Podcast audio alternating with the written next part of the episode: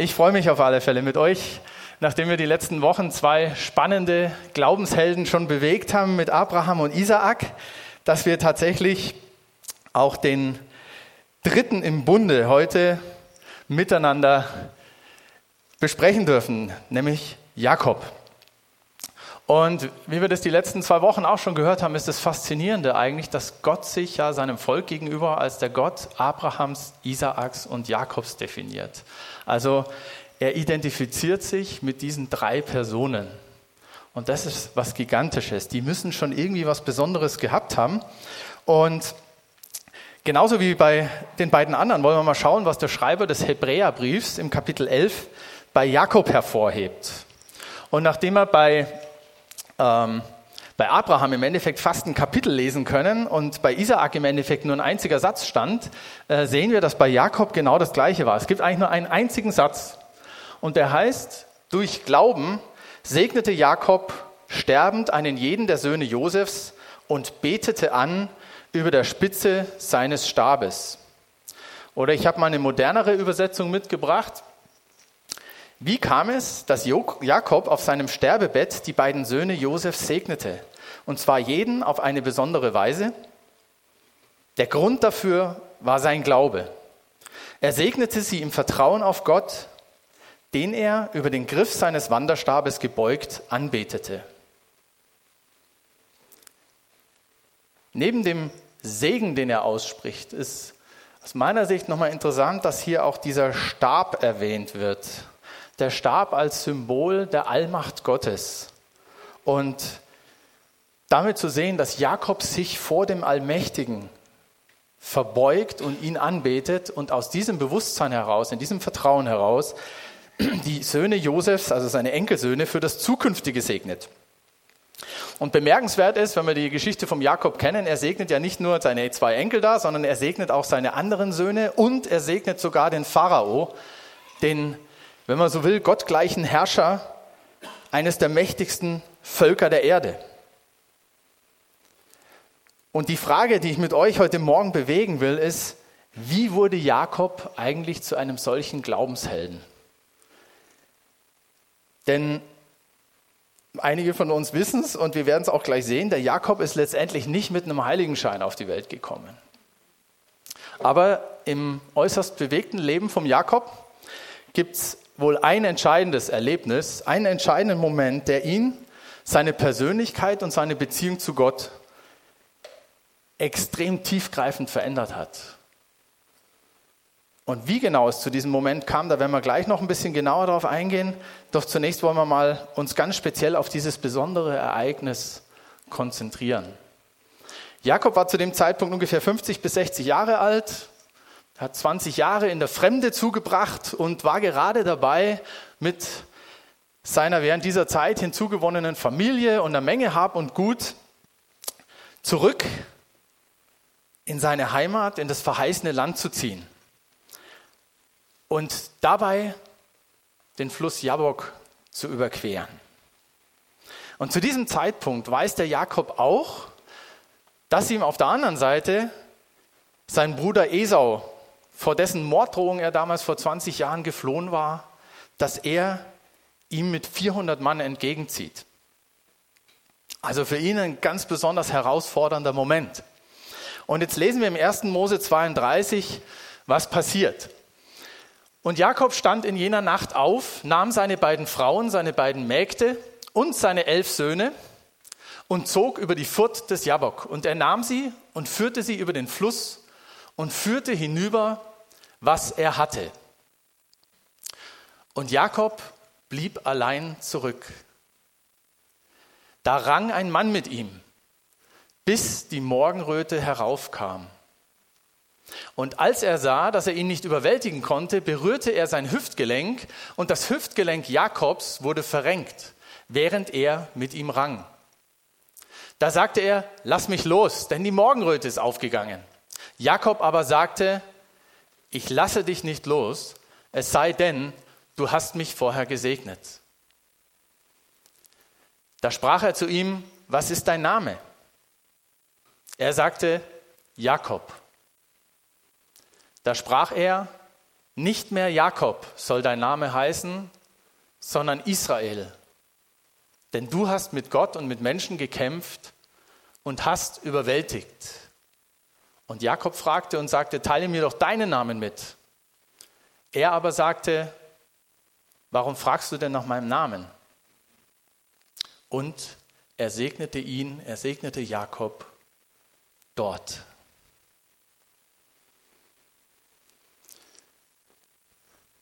Was für ein Moment. Ich weiß nicht, ob wir uns da ein Stück weit reinversetzen können. Daniel, komm mal hier vorne zu mir. Ihr könnt euch vorstellen, der Jakob steht nachts, es ist dunkel, die äh, Sterne scheinen am Himmel, du stehst am Fluss und plötzlich hörst du im Dunkeln Schritte auf dich zukommen.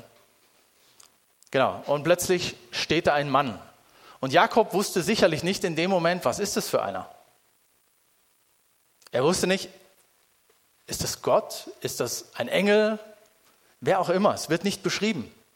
Und dieser Mann stellt sich Jakob gegenüber und gehen wir davon aus, es war Gott, was wir auch nachher gleich sehen werden, dann steht er nicht vor ihm und sagt, hey, pass mal auf, bevor du jetzt da wieder zu deinen Eltern zurückkehrst, muss ich mit dir mal ein paar Dinge diskutieren.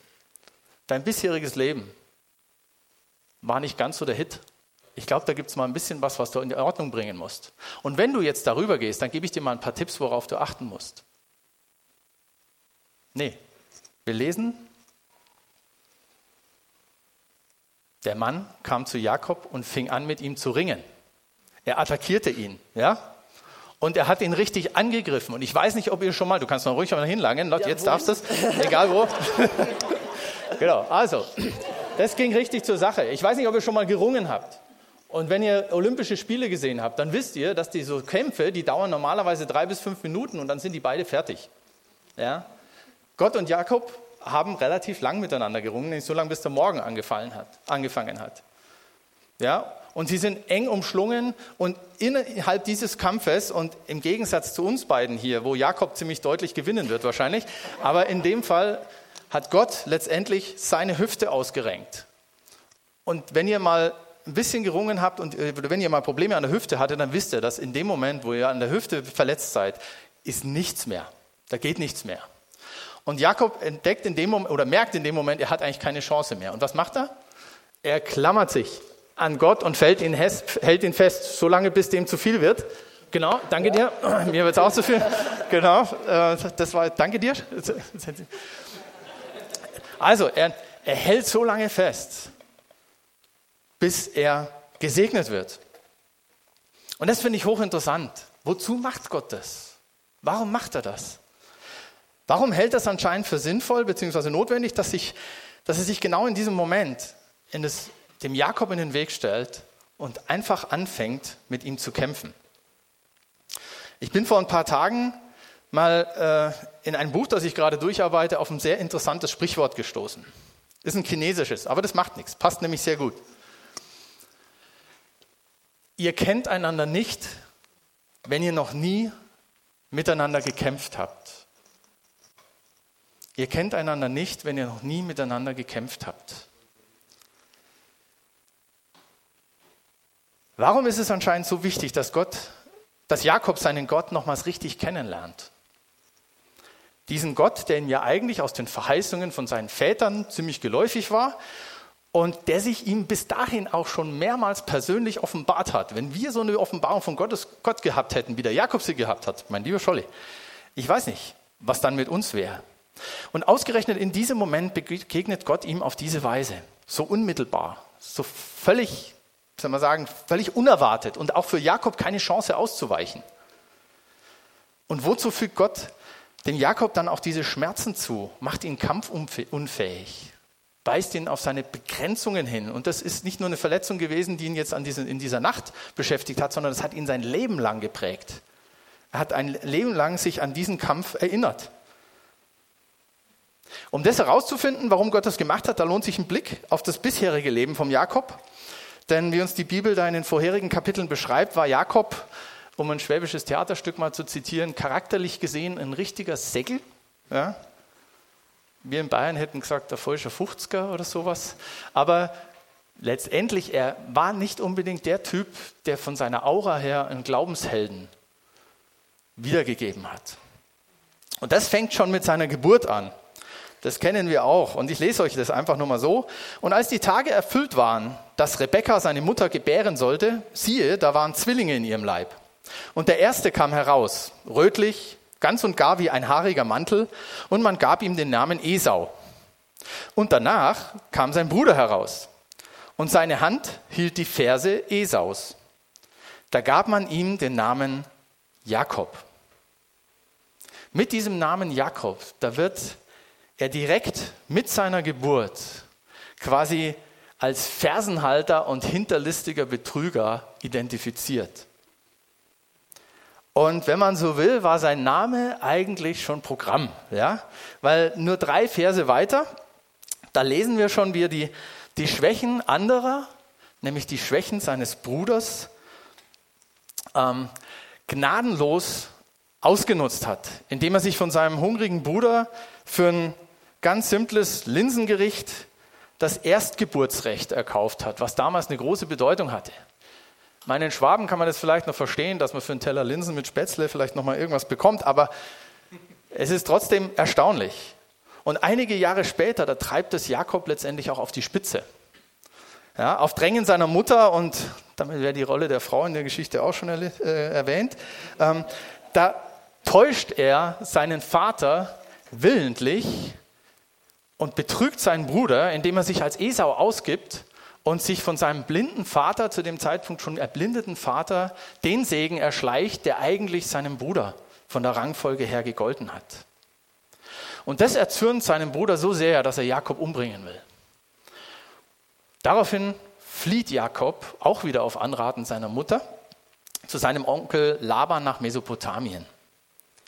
Und auf dem Weg dorthin, da offenbart sich Gott ihm in dem Traum, den wir vermutlich auch alle kennen, im Traum der Himmelsleiter.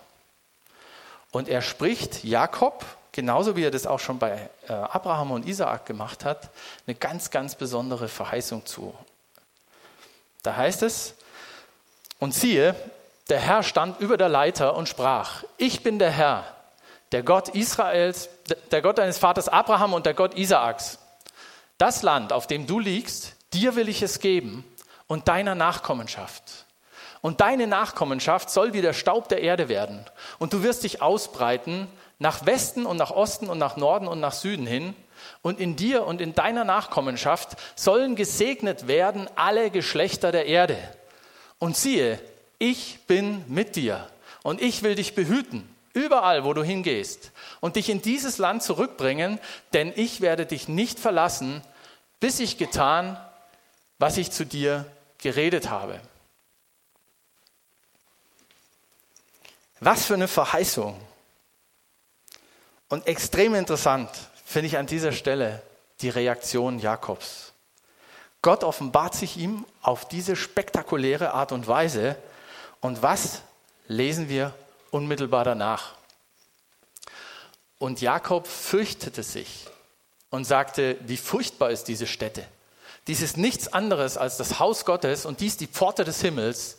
Und dann kommt ein interessanter Vers. Und Jakob legte ein Gelübde ab und sagte, wenn Gott mit mir ist und mich, mich behütet auf diesem Weg, den ich gehe und mir Brot zu essen und Kleidung anzuziehen gibt und ich in Frieden zurückkehre zu meines Vaters, zum Haus meines Vaters, dann soll der Herr mein Gott sein. Jakobs Reaktion ist erstaunlicherweise Angst.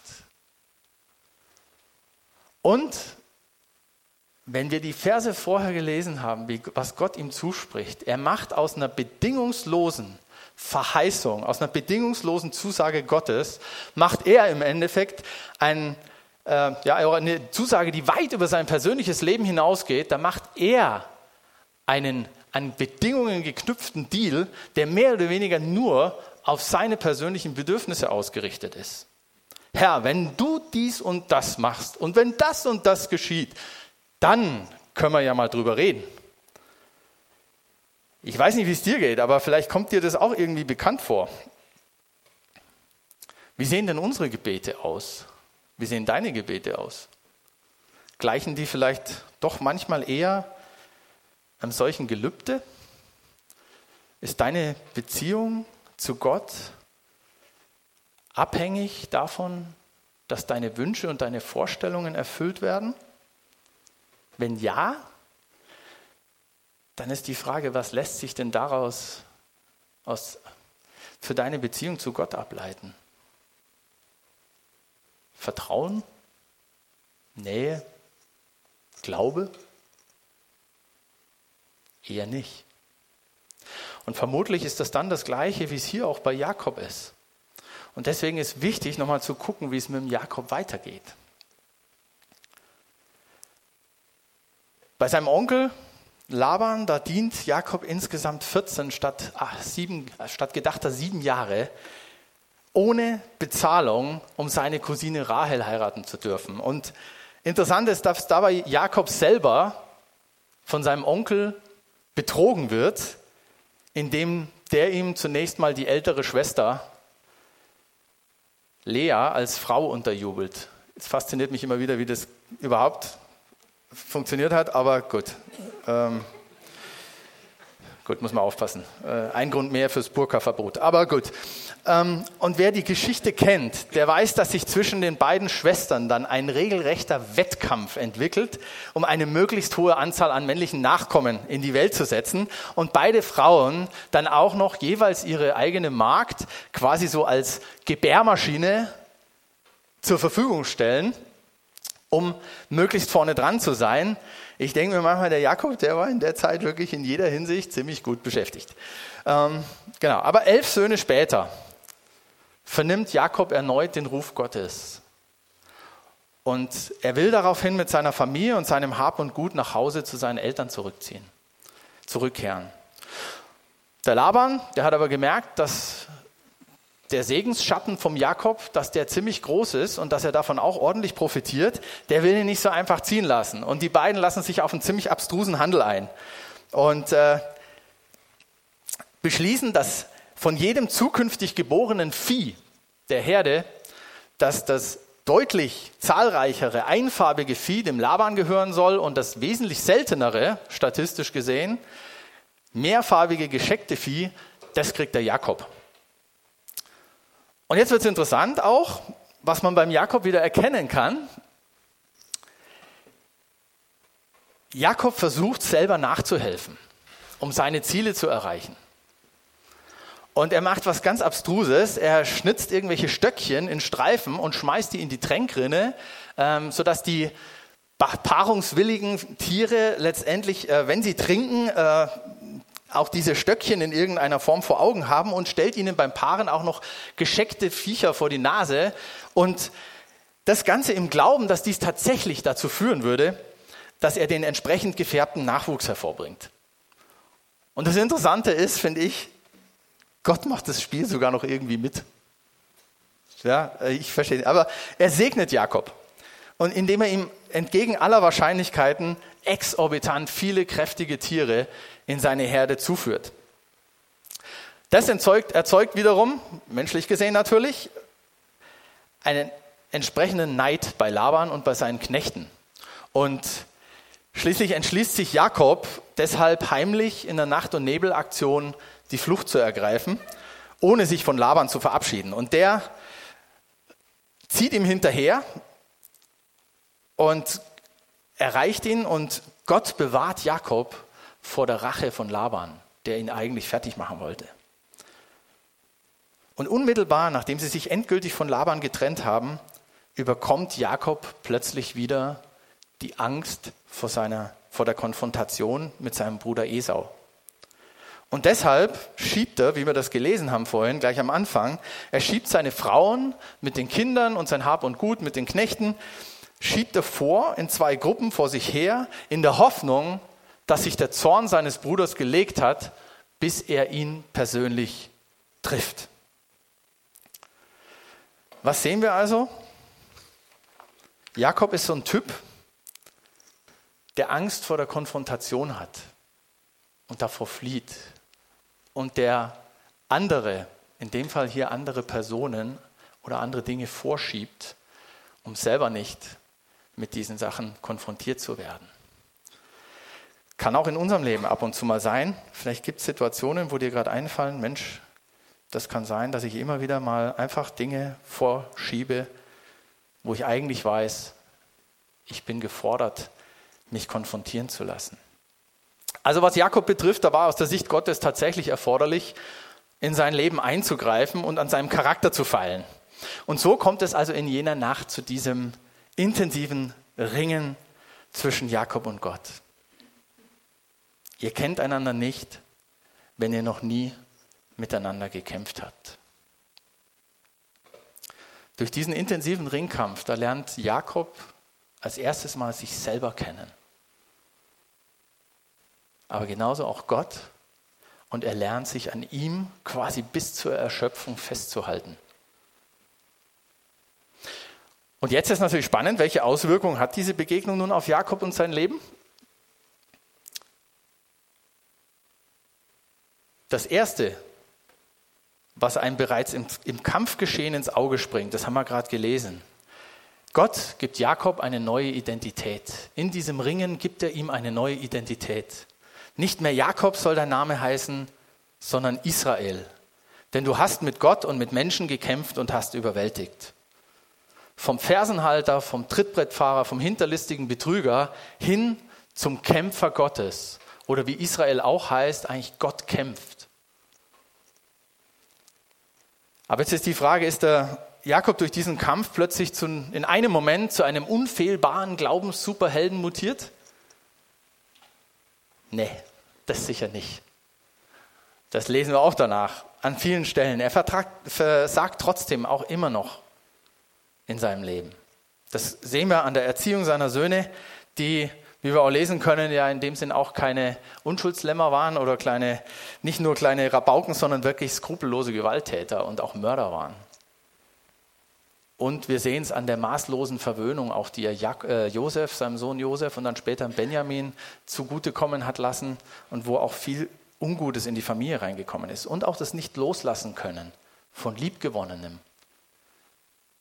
Als Josef ihn eigentlich nach Ägypten ziehen wollte und er war nicht bereit, Benjamin loszulassen, aus Angst, er könnte ihn verlieren. Aber es gibt natürlich auch einige elementare Veränderungen zu beobachten, die wir uns einfach nochmal kurz genauer anschauen wollen. Und da ist es interessant, sich nochmal in 1. Mose 33, als er gleich am nächsten Morgen losgeht, das nochmal genauer zu lesen. Und Jakob erhob seine Augen und sah und siehe, Esau kam ihm und mit ihm 400 Mann. Das, was er befürchtet hat, das passiert jetzt. Sein Bruder kommt. Da verteilte er die Kinder auf Lea und auf Rahel und auf die beiden Mägde. Und er stellte die Mägde und ihre Kinder vorn an und Lea und ihre Kinder dahinter und Rahel und Josef zuletzt. Und jetzt kommt der entscheidende Satz, hoppala. Jakob selbst aber ging vor ihnen her und warf sich siebenmal zur Erde nieder, bis er nahe an seinen Bruder herangekommen war. Esau aber lief ihm entgegen umarmte ihn und fiel ihm um den Hals und küsste ihn und sie weinten.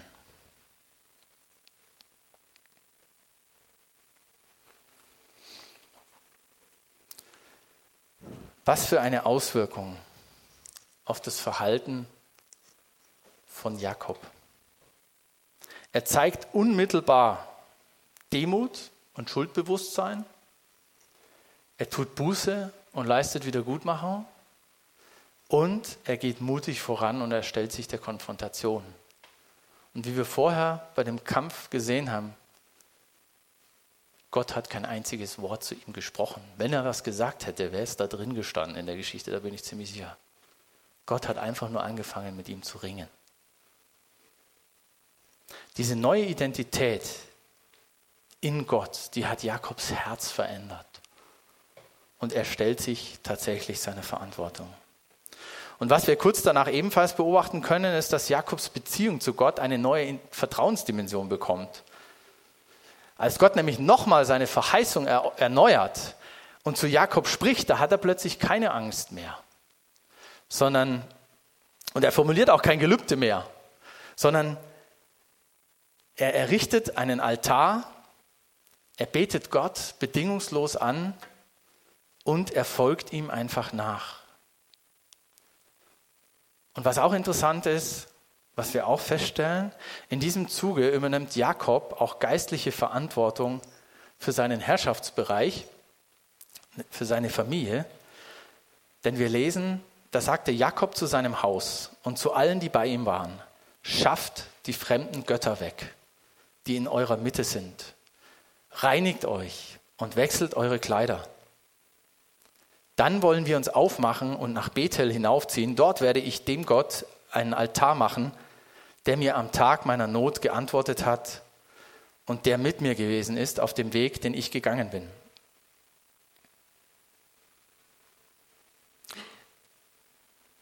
Jakobs Charakter und sein Glaube wird durch diese einzigartige Begegnung mit Gott tiefgreifend verändert. Und was mich persönlich auch jetzt in der Vorbereitung nochmal so total fasziniert ist, dass die mehrfach wiederholten Verheißungen Gottes, die Offenbarungen in Jakobs Träumen, die haben bei weitem, bei weitem nicht so viel verändert in Jakob wie dieser eine Moment am Jabok und das Ringen mit Gott.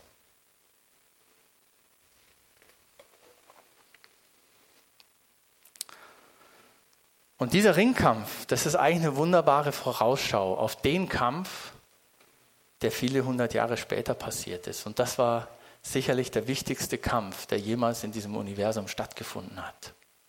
Ihr wisst es, der Kampf von Jesus Christus. Der menschgewordene Sohn Gottes am Kreuz von Golgatha. Der den Tod besiegt und uns von aller, von aller Sünde und Schuld befreit hat, so wie wir es heute gesungen haben, heute Morgen. Und der uns durch seine Auferstehung eine neue Identität gegeben hat, die weit über das hinausgeht, eigentlich, was Gott Jakob in dem Moment zugesprochen hat.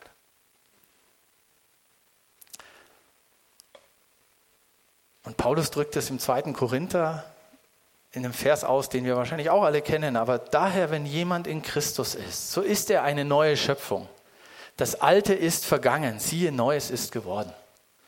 Das, was Jakob damals erlebt hat, das erleben wir, dürfen wir erleben durch das, was Jesus für uns am Kreuz getan hat. Und wenn ich das für mein Leben in Anspruch nehme und im Glauben an Gott festhalte, dann darf ich wissen, Gott hat mich durch seinen Sohn Jesus Christus weit mehr gesegnet, als ich mir das jemals vorstellen kann. Und Paulus drückt es auch im Epheser 1, Vers 3 so genial aus. Halt, äh, doch, halt hier sind wir. Gepriesen sei der Gott und Vater unseres Herrn Jesus Christus. Er hat uns gesegnet mit jeder geistlichen Segnung in der Himmelswelt in Christus. Und so, wie wir von Jakob am Sterbebett sehen dürfen, wie er im Glauben den Segen über andere Menschen ausgesprochen hat, sogar über den Pharao vorher in seinem Leben, so werden auch wir zum Beispiel von Petrus aufgefordert, im 1. Petrus 3, segnet. Denn dazu hat Gott euch berufen, damit ihr dann seinen Segen erbt. Ich weiß nicht, wie es dir geht, aber ich, ich wünsche mir zumindest für mein Leben, dass durch mein Leben äh, wirklich der Segen, den Gott auf mein Leben gelegt hat, dass der freigesetzt wird und viele andere Menschen freisetzen wird. So wie Jakob damals seine Söhne und den Pharao freigesetzt hat. Und da, wo Gott es für notwendig erachtet, mit mir zu ringen, da will ich nicht ausweichen, sondern ich will mich ihm stellen. In der Gewissheit, dass ich wirklich durch diesen, dieses Ringen mit Gott, dass sich der lebendige Gott in mir neu offenbart und ich auch meine Identität immer wieder neu ergreifen und entdecken darf.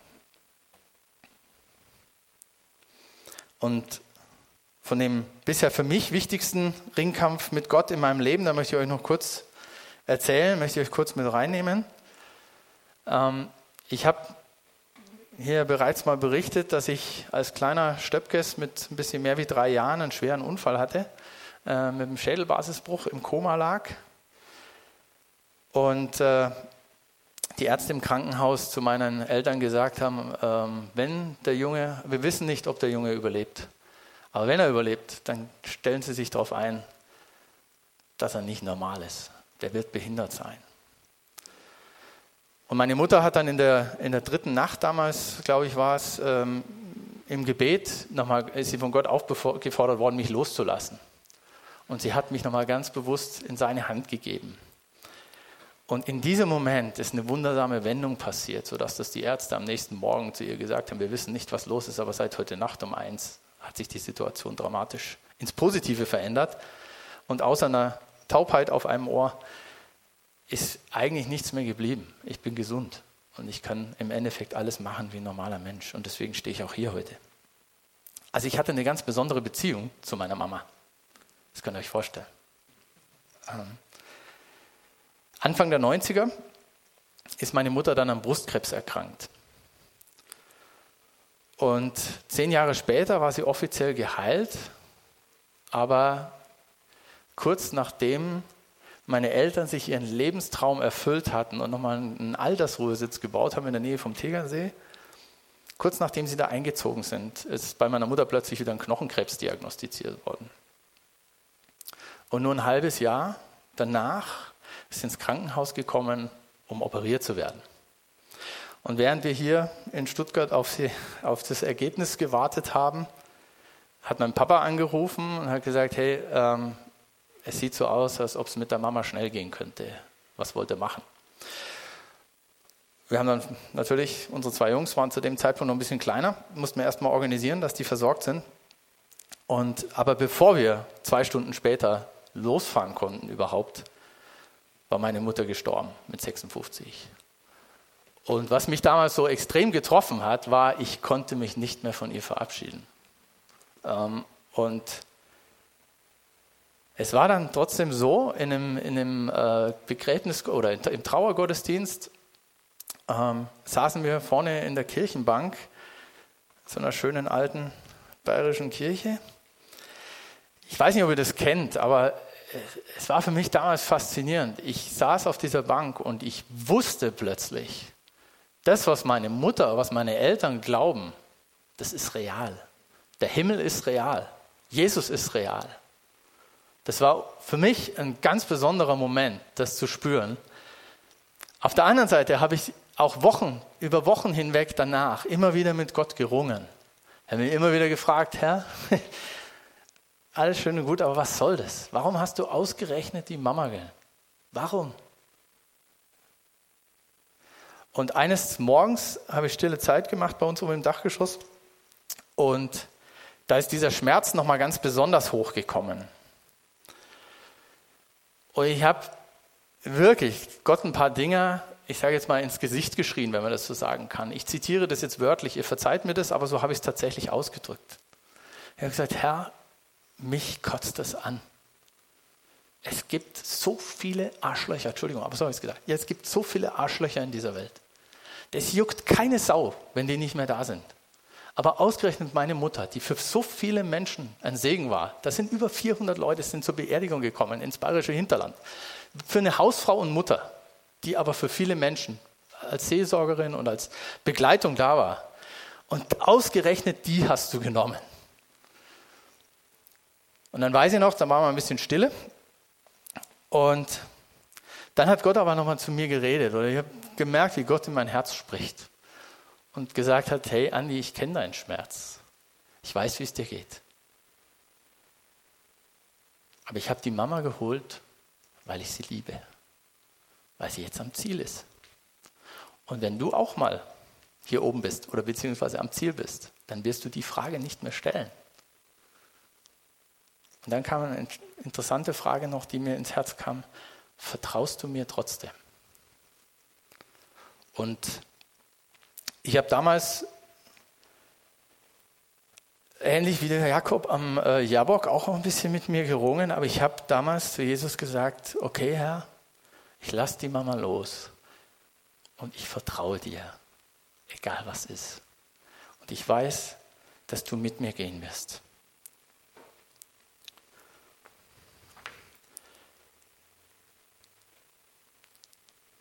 Dieses Ringen damals, das hat meinen Glauben und meine Beziehung zu Jesus in einer Art und Weise verändert wie nichts anderes mehr, vorher und danach. Auch wenn es bei weitem nicht der einzige Kampf war, den es in meinem Leben gab. Aber das war ein ganz entscheidender, weil ich wusste, ich muss, ich muss, jetzt, ich muss mich jetzt entscheiden. Entweder ich trage mein Leben lang Frustration rum oder ich vertraue wirklich Gott. Und ich bin froh, dass ich es gemacht habe, weil ich einfach darin auch gemerkt habe, was das in meinem Leben freigesetzt hat. Und es war auch nicht der einzige Kampf in meinem Leben mit Gott. Es gibt auch ein paar Kämpfe mit Menschen und spätestens jeder von uns, der verheiratet ist, der weiß, dass man so einen Ringkampf durchaus auch auf die menschliche Ebene beziehen kann. Aber auch das ist letztendlich immer zum Segen geworden, auch in den Beziehungen, in denen ich unterwegs war. Und schlussendlich bin ich mir sehr wohl bewusst auch, dass noch weitere Kämpfe auf mich warten, die es zu bestehen gilt. Und ich wünsche mir für mein Leben später das sagen zu können, was Paulus im Brief an Timotheus als Ziel für sein eigenes Leben so bemerkenswert formuliert hat. Und das wollen wir einfach noch mal kurz anschauen. Ich habe den guten Kampf gekämpft. Ich habe das Ziel des Laufes erreicht. Ich habe am Glauben, und ich habe jetzt mal eingefügt, an Gott festgehalten. Nun liegt der Siegeskranz für mich bereit, die Gerechtigkeit, die der Herr, der gerechte Richter, mir an jenem großen Tag geben wird. Und nicht nur mir, sondern auch allen anderen, die ihn lieben und auf sein Kommen warten.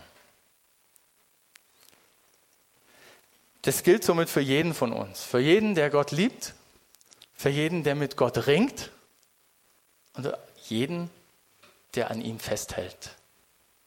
Jeder von uns kann also ein Glaubensheld sein, so wie Abraham, Isaak und eben auch Jakob. Amen.